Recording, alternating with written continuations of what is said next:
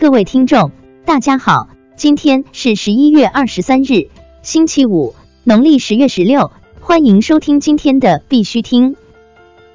在今天的新闻播报开始前，小编告诉大家一个好消息，我们为喜马拉雅的听众开设了粉丝群，跟大家一起聊聊币圈的新闻。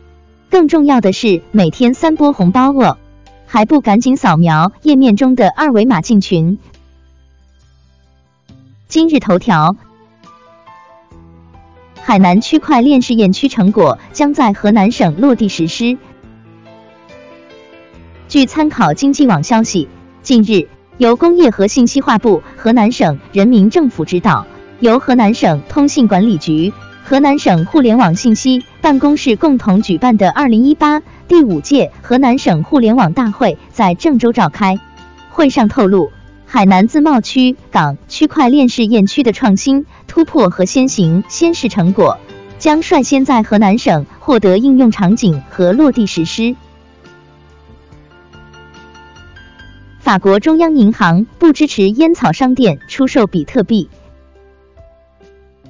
据 Cointelegraph 消息，十一月二十一日，法国烟草联合会获得了从烟草商那里出售比特币的许可。然而，在宣布之后，法国银行自己发表声明，否认任何此类计划，与未经事先核实的今天上午所声称的相反，没有签署此类协议。目的是允许烟草商销售比特币。法新社援引该机构的话说，并补充道，没有任何此类协议被设想或正在讨论中。国内新闻，网易副总裁胡志鹏表示，在《倩女幽魂》《流星蝴蝶剑》中引入区块链技术。据链的的消息，网易副总裁胡志鹏表示，当前。网易已推出三款区块链产品，接下来将在《倩女幽魂》《流星蝴蝶剑》中引入区块链技术，不断进行尝试。他认为，传统在线游戏现有两个难题：一是游戏玩家因外挂刷量导致游戏币不值钱；二是游戏平台发布超量的游戏币引起玩家的不满，本质都是信任引起的难题。而区块链恰恰可以在玩家与平台之间实现平权。构建游戏内关系的和谐，并且去验证这种关系是否可靠。国贸地铁站内广告提及比特币。据和财经消息，昨日北京国贸地铁站现某旅游公司的广告，该广告提及了比特币。阿里巴巴 CEO 张勇表示，阿里巴巴将通过区块链等技术赋能制造业。阿里巴巴集团 CEO 张勇在日前发布的致股东信中表示，阿里巴巴将通过云计算、人工智能、区块链和物联网等方面的布局，用技术赋能制造业，通过新制造帮助千千万万的制造业企业应对未来的挑战。华为区块链项目总监表示，二零一八到二零二零年是区块链技术最主要的三年。据财经网消息，昨天，中国区块链生态联盟主办的首届中国区块链技术产业生态大会在重庆举办，其中百度、腾讯、华为等企业的区块链项目负责人出席了该会议。会上，华为区块链项目总监张小军发言表示。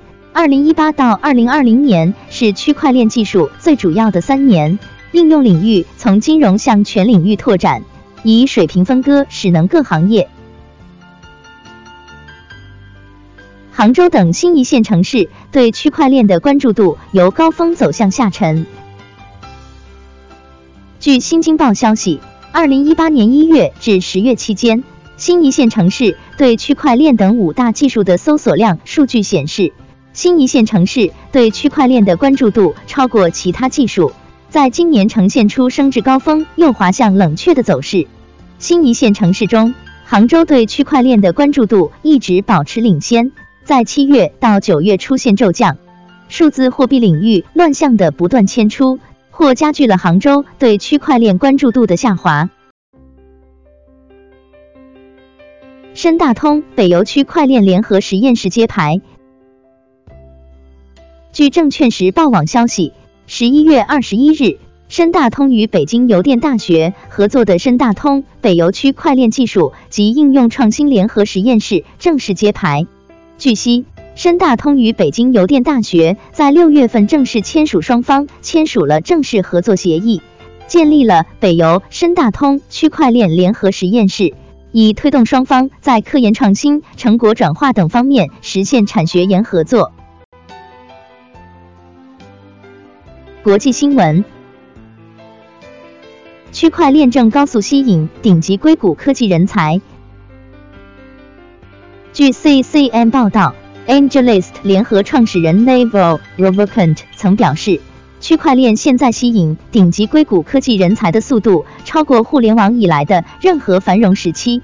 目前已经有七名来自 Facebook、亚马逊、苹果、Netflix。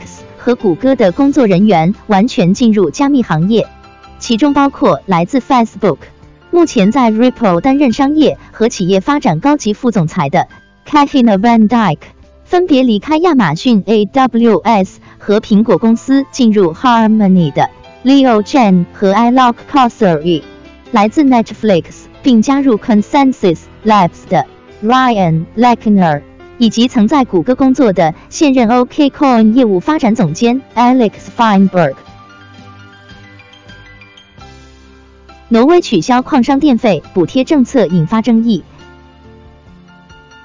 据 Cointelegraph 报道，挪威政府打算于二零一九年一月开始取消对比特币矿商的电费补贴。